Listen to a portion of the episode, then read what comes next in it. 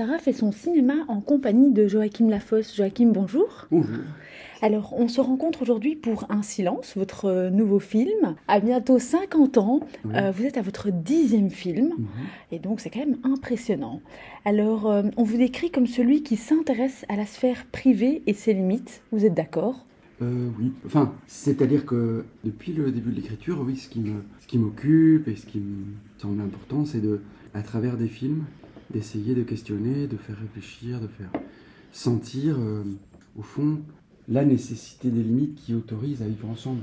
Ça a été le cas pour euh, Élèves libres, où il s'agissait de, faire voir à travers euh, l'emprise qu'exercent des adultes sur un adolescent en dé- décrochage scolaire, la nécessité de penser le respect des générations, et des rapports de force qui peut exister entre élèves et profs, par exemple. Je pense que pour à perdre la raison, il s'agit de, la limite à laquelle euh, il faut veiller pour qu'une femme puisse euh, s'occuper de ses enfants euh, de manière vivable, c'est-à-dire que, à, quel point il faut la soutenir ou à quel point la laisser seule, ça représente une, limite à ne pas dépasser. À quel point aussi on peut vivre ensemble ou pas, quelle est la, part de la sphère d'un couple ou de la part de et de dans, dans, une maison quand un tiers tout d'un coup vient vient s'immiscer. Enfin voilà ça je vous parle de la perte de la raison mais euh, ici en l'occurrence avec un silence euh, c'est sûr que d'abord je lis et je découvre euh, une affaire on peut dire ça comme ça mais en lisant je suis surtout ému par par ce qui arrive et ce qui est arrivé à, un enfant devenu adolescent puis jeune homme qui a grandi dans une famille dans un contexte pour le moins paradoxal et voir euh, au fond euh, qui a observé de l'intérieur la manière dont euh, les adultes ne s'empêchaient pas euh, et à quel point ça lui a rendu la vie très compliquée parce que ça l'a ça l'a ça l'a mis très en difficulté pour devenir un homme lui-même. Et ça euh, ça je trouvais ça intéressant de raconter ça aujourd'hui. Un silence, ça parle de quoi? Ça parle du venin qui, euh, qui existe justement quand dans une maison de famille, euh, des adultes ne portent pas euh, l'interdit de l'inceste ou l'interdit du respect des générations. Ça parle surtout de ça euh, et de la manière dont ça peut rendre fou. Et donc ça se transmet euh, de génération en génération, dont ça sépare tout le monde, ça divise tout le monde. Et ça parle aussi et beaucoup de la honte et de la manière dont la honte vient bouffer la vie des gens. Mais c'est-à-dire, alors d'où elle vient la honte? Elle vient d'une... D'où vient le silence? Le silence, il vient peut-être d'une incapacité ou d'une d'une absence d'estime de soi, d'un manque de confiance en soi, qui n'autorise pas à penser, à imaginer qu'on puisse euh, s'éloigner, témoigner euh, et choisir une, autre euh, voie que celle que Astrid, d'une certaine manière, est obligée de prendre. Manifestement, cette femme n'a pas les moyens de faire autre chose que ce qu'elle fait. Je suis pas sûr qu'elle l'ait choisi. Un silence, c'est une fiction et, et non un, un documentaire. Mais cette histoire, elle tire bien ses racines euh, d'une histoire qui est, elle, bien réelle. Est-ce que vous pouvez euh, nous en dire plus? Bah euh, non, parce qu'en fait, enfin c'est pas c'est pas de la mauvaise foi ou, mais moi mon métier, je suis artiste, mon espace c'est la fiction. En fait, le travail des journalistes, l'objectivité de la presse, le rapport du fait, c'est quelque chose de fondamental démocratiquement parlant, mais ça ne fait pas une fiction. Ce qui fait une fiction, c'est l'écriture des personnages, c'est une subjectivité, c'est et ce qui nourrit une fiction, c'est d'abord peut-être une empathie. Ici, en l'occurrence, ce que j'ai souhaité faire, c'est, c'est arriver à écrire une histoire avec laquelle, et un film avec lequel euh, le public, homme, femme, dans sa singularité, euh, peut, peut accompagner avec empathie ce jeune homme et cette maman, malgré la gravité du silence de cette maman et la gravité du passage à l'acte de ce fils. Et donc, euh, pour arriver à préserver cette, euh, cette empathie du public, et qui est aussi la mienne, euh, je pense qu'il y a des outils, c'est-à-dire qu'il s'agit, il y a des décisions à prendre. On peut, je ne peux pas faire un film vulgaire, voyeuriste, où il s'agit d'être soigneux, d'être pudique, au fond. L'impudeur, pour raconter une histoire comme celle-là, elle, est- elle est pas tenable, c'est-à-dire que le public ne- n'accepterait pas le film, reculerait plutôt que d'essayer d'écouter. Euh, à la fois ce que le film dit et à la fois ce que le public ressent, parce que ce qui est magnifique avec les films, c'est que c'est une caisse de résonance. C'est que les films nous permettent de parler de nous sans dire que c'est nous.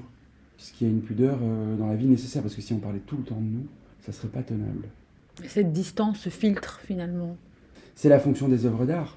des romans, des, films, des, pièces de théâtre qui, qui parfois parlent de nos vies sans que ça soit nos vies. Et en même temps, ça nous permet, permet de nous interroger, de, de nous découvrir euh, et d'échanger aussi, d'échanger les uns avec les autres euh, pour se demander tiens, comment on peut en arriver là, comment nous on ferait euh, dans une situation comme celle-là. Et ça, c'est au lieu de leur vivre et de leur produire éventuellement. La, la, la, fonction de l'art, c'est aussi de. C'est qu'elle est cathartique, c'est-à-dire elle n'est pas. Elle, elle permet de pas en passer. C'est une sublimation, elle permet de pas en passer par la répétition au fond.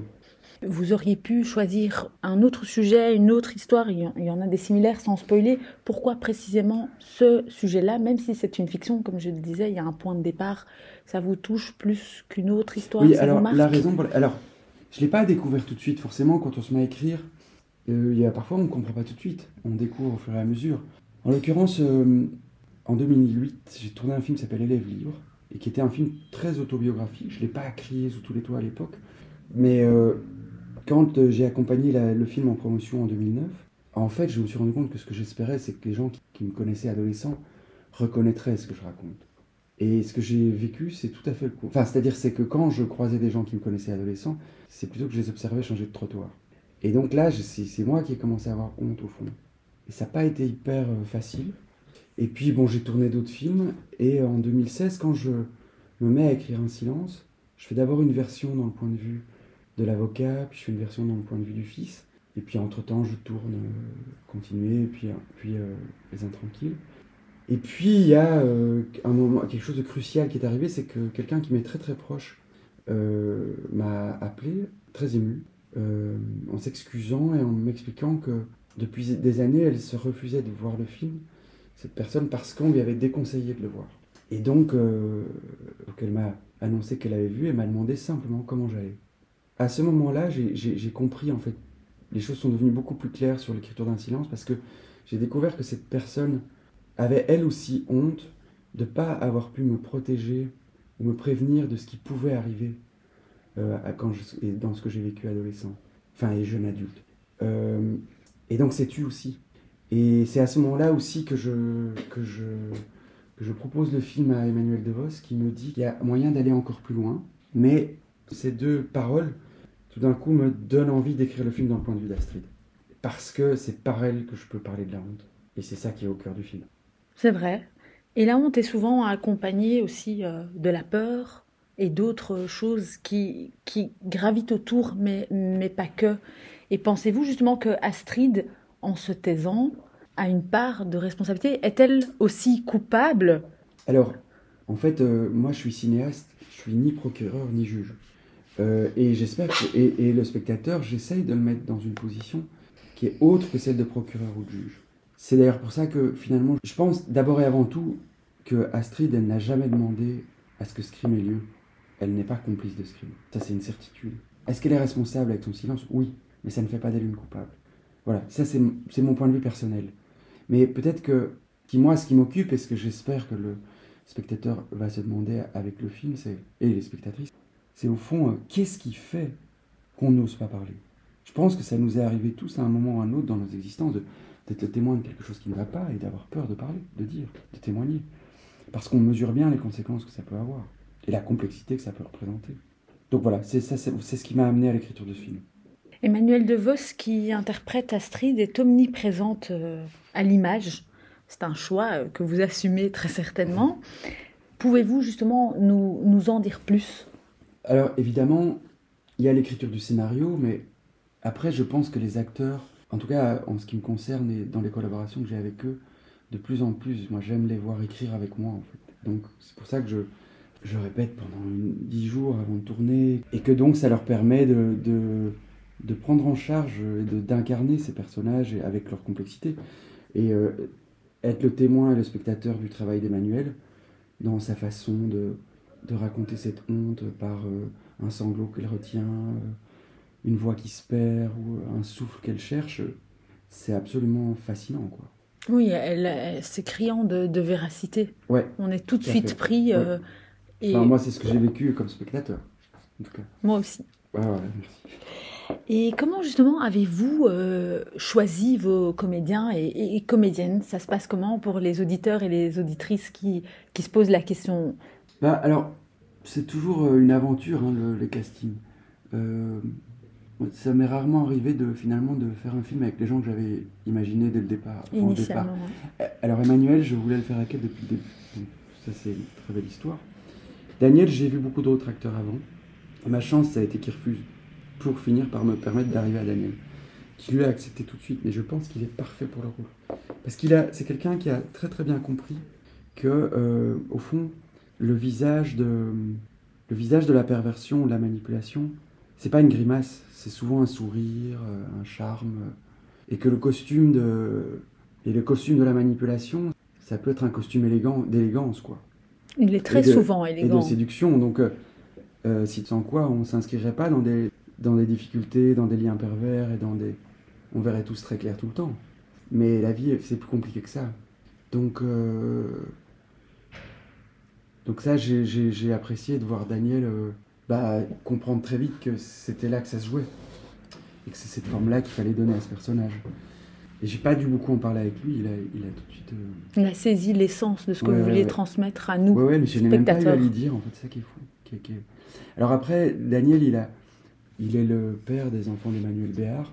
Je pense qu'il a accepté le film parce que, aussi parce que c'est une manière pour lui d'accompagner euh, sa femme dans, dans ce qu'elle a, au fond, euh, raconté euh, à l'automne dans un documentaire par rapport à un inceste qu'elle a vécu enfant, quoi. Et euh, si je peux poser la question, pourquoi les acteurs que vous aviez, auxquels vous aviez pensé initialement ont refusé? Est-ce que c'était un souci d'agenda ou non, le c'était trop lourd à porter? scénario, mais c'est non, non, c'est par, c'est un peu dans une logique commerçante. C'est un peu par peur de déplaire à leur public. Ça m'a été dit. Au moins c'est honnête. Au moins c'est honnête. Je trouve ça un peu triste parce que dans l'époque dans laquelle on vit, c'est des personnages qu'il faut pouvoir jouer et pouvoir raconter. Qu'il faut, je dirais même oui, plus jouer. voilà. C'est hyper Mais, mais important. bon, j'ai eu cette chance. Il y a Daniel, voilà. Ben oui, il le porte euh, Ouais. très bien. Pour la petite anecdote, évidemment, ben, en tant que journaliste, on fait des recherches aussi sur l'histoire initiale, même Mhm. si, j'insiste pour nos auditeurs et nos auditrices, c'est une fiction. Oui. Mais évidemment, quand on fait les, les parallèles, Mhm. c'est incroyable. Évidemment, bon, moi je n'étais pas là non plus au procès, etc. Mais quand on voit les, les différents articles, etc. Et puis je fais le parallèle avec votre acteur, Daniel Auteuil, je me dis, ok, il coche évidemment beaucoup de cases. Et c'est là Oui. où ça devient fascinant, justement. Oui. Attention, Daniel n'est pas du tout. Enfin, c'est quelqu'un de tout à fait euh, agréable et il n'est jamais et aucunement dans une manipulation euh, en dehors de son rôle. Hein. Enfin, je faut le dire parce que C'est important. Mais on s'en doute. c'est- aussi là que voilà. Alors, euh, je voulais aussi revenir, enfin, revenir plutôt Mhm. sur le lieu du, du tournage. Mhm. Euh, voilà, ça se passe en France. Oui, bah, j'avais envie de, de nouveau pour pas. euh, Enfin, moi, je, je serais complètement fou de si, si je, je- je prétendais à la moindre vérité ou réalité dans- avec mon film. Non, non, c'est, c'est- je me répète, mais tout ça. est- L'écriture des personnages, moi, je ne veux pas rencontrer les protagonistes des affaires dont je me suis inspiré, mais par respect pour eux et aussi parce que, au fond, la fiction a une chose, c'est une fonction démocratique qui est magnifique, c'est que c'est une manière à la fois de protéger les gens dont on s'inspire, et on s'inspire toujours de la vie, mais aussi de protéger la liberté d'expression des auteurs, qui est fondamentale aussi. Mais ces deux, ces deux réalités, ces deux choses importantes n'ont pas à s'opposer. Non, elles peuvent La être. fiction vient, vient résoudre cette, cette question. Voilà, j'ai peut-être j'ai perdu votre question. C'est, c'est la- Non, non, c'est ça. Voilà. Bien sûr. Et euh, justement, donc, vous disiez, ça ne doit pas euh, s'opposer, enfin, vous n'êtes pas juge, voilà, vous êtes euh, un réalisateur. Est-ce que, quand même, au moment où, encore une fois, on est toujours dans la fiction, hein, mais c'est important pour moi de, de faire ces parallèles, est-ce que vous envoyez, vous ne voulez pas les rencontrer, les protagonistes, quels qu'ils soient, mais est-ce qu'à un moment donné, vous, vous avez une démarche de, de, de, de faire un, un courrier, de prévenir certaines personnes en disant il y a un film ou non, on laisse euh, vraiment ce choix? non, puisqu'il s'agit d'une fiction, donc, donc il s'agit, c'est le fruit de mon imagination. Je ne sais pas comment vivent, comment vivent ces personnes. Et puis surtout, c'est tellement, je- ne les connaissant pas, je pense que c'est tellement loin de leur vérité. Quand, quand Flaubert dit Madame Bovary, c'est moi. Voilà. Tout est dit. Euh, ce film, de par l'histoire que j'ai vécue, que j'ai racontée dans les livres, on peut comprendre qu'il y a aussi de moi dans cette histoire. Voilà. Donc c'est, c'est pas, euh, c'est C'est pas uniquement. mais non, non, mais c'est vraiment, c'est, c'est vraiment profondément par respect que j'ai jamais voulu rencontrer et souhaité rencontrer les protagonistes des, des trois films dont je me suis inspiré. Je n'ai pas envie de vendre en faisant croire qu'il s'agit de la vérité de l'affaire, sur l'affaire qui, a nourri cette écriture. Je, je, Mais c'est pas le message en non, tout non, cas non, non, mais c'est pas, nous. C'est pas, c'est pas le. Je veux dire, le rouge et le noir, il est inspiré d'un fait divers. bon, évidemment, les années ont passé, mais ce qui compte, c'est le cœur de, de, des questions et de, de la complexité du romantisme qu'on peut déceler dans, dans, le roman. donc, les enjeux sont là. C'est ça. La fonction de l'artiste, elle est de permettre de se décaler et de ne pas rester forcément toujours sur la même, le même angle de regard. Euh, mais pour ça, pour que l'artiste puisse provoquer ça, il faut qu'il puisse regarder les choses différemment et qu'on le laisse regarder les choses différemment. Mais lui, euh, lui, il a une obligation, c'est de dire que c'est une fiction et reconnaître que c'est une élaboration, une construction. On choisit des décors, on travaille avec des acteurs, on, on écrit les mots, on, on fait les dialogues, on ça n'a rien à voir avec le réel, même si c'est nourri par le réel. La musique, on y vient, c'est très important, dans, un, dans, un, film, ben surtout que ce qui est paradoxal, ou pas paradoxal, ça c'est ce qu'on choisit, ça s'appelle un silence. Et du coup, j'ai l'impression que cette musique vient euh, temporiser, euh, rythmer justement toute cette euh, ben, fiction. Dès lors que, que mon souhait c'est d'amener, de préserver et de cultiver chez le spectateur une empathie envers euh, ce jeune homme et cette femme, euh, un outil pour, euh, pour tisser cette empathie entre le public et, ses personnages, c'est la musique. Parce que la musique, elle, elle, nous amène tout de suite à notre inconscient, à nos sensations au fond. Et ma démarche, elle n'est pas intellectuelle. D'abord, elle est, mon envie, c'est que les gens sentent quelque chose en, voyant le film, qu'au fond, qu'ils se sentent vibrer ou qu'il y ait une caisse de résonance avec le film qui leur permet de, de, se souvenir de choses ou de, sentir des choses que peut-être ils n'ont pas senties auparavant. Je parle du public. Merci. Euh, Mathieu Galou, j'espère que je le dis bien. C'est un jeune comédien et il est, à la, il est pour la première fois à l'écran, c'est bien ça. C'est un choix audacieux, n'est-ce pas? Bah, euh, Quand on travaille avec euh, des adolescents, on, forcément, rarement, on en, on en rencontre qui ont, qui ont, vraiment une expérience de cinéma. Donc non, il n'avait jamais joué, mais ni au théâtre non plus. Mais c'est un adolescent magnifique, enfin, et maintenant un jeune homme magnifique parce que je crois qu'il a fait ce film par curiosité, par envie de rencontrer et de vivre cette aventure. Mais je suis très heureux de savoir que cette année, il a décidé d'aller en, en, voyage euh, en Australie, euh, juste après Sareto, et que et qu'au fond, pour, pour l'instant, c'est ça qui compte pour lui. Ce qui dit quelque chose de son honnêteté, au fond. Il n'y a pas de. Il a pas de faux semblant. Non, il n'y a pas d'ambition mal placée ou de voilà, si, si les gens l'apprécient et que des professionnels l'apprécient, ben, ils le rappelleront pour, pour lui proposer de jouer, on verra ce qu'il dit.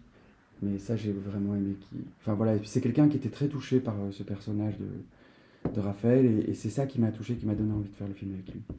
La manière dont il me parlait de ce personnage. Avec son regard à lui. Oui, d'adolescent. D'adolescent, une autre perspective finalement. Ben oui, que la mienne qui est celle d'un adulte. Et d'un réalisateur. Et d'un réalisateur.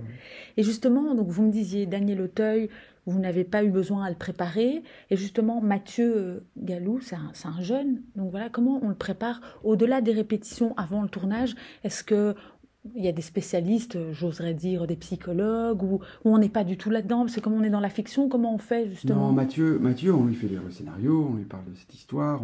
Surtout, euh, Mathieu, on rencontre ses parents qui, restent, qui sont des gens admirables et qui, ont veillé à ce que tout se passe bien, comme nous pour lui.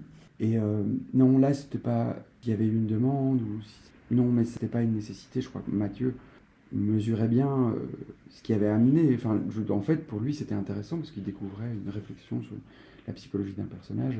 Non, non. Par contre, des enfants euh, mineurs et plus petits, moi, ça, il y a toujours, en tout cas, il y a une équipe autour d'eux. Mais en l'occurrence, là, non, c'était pas nécessaire. Il y avait une certaine distance. Et oui, oui, oui, oui et y a suffisamment de maturité pour, euh, pour, faire la part des choses. Alors votre film sort la semaine prochaine en, Belgique.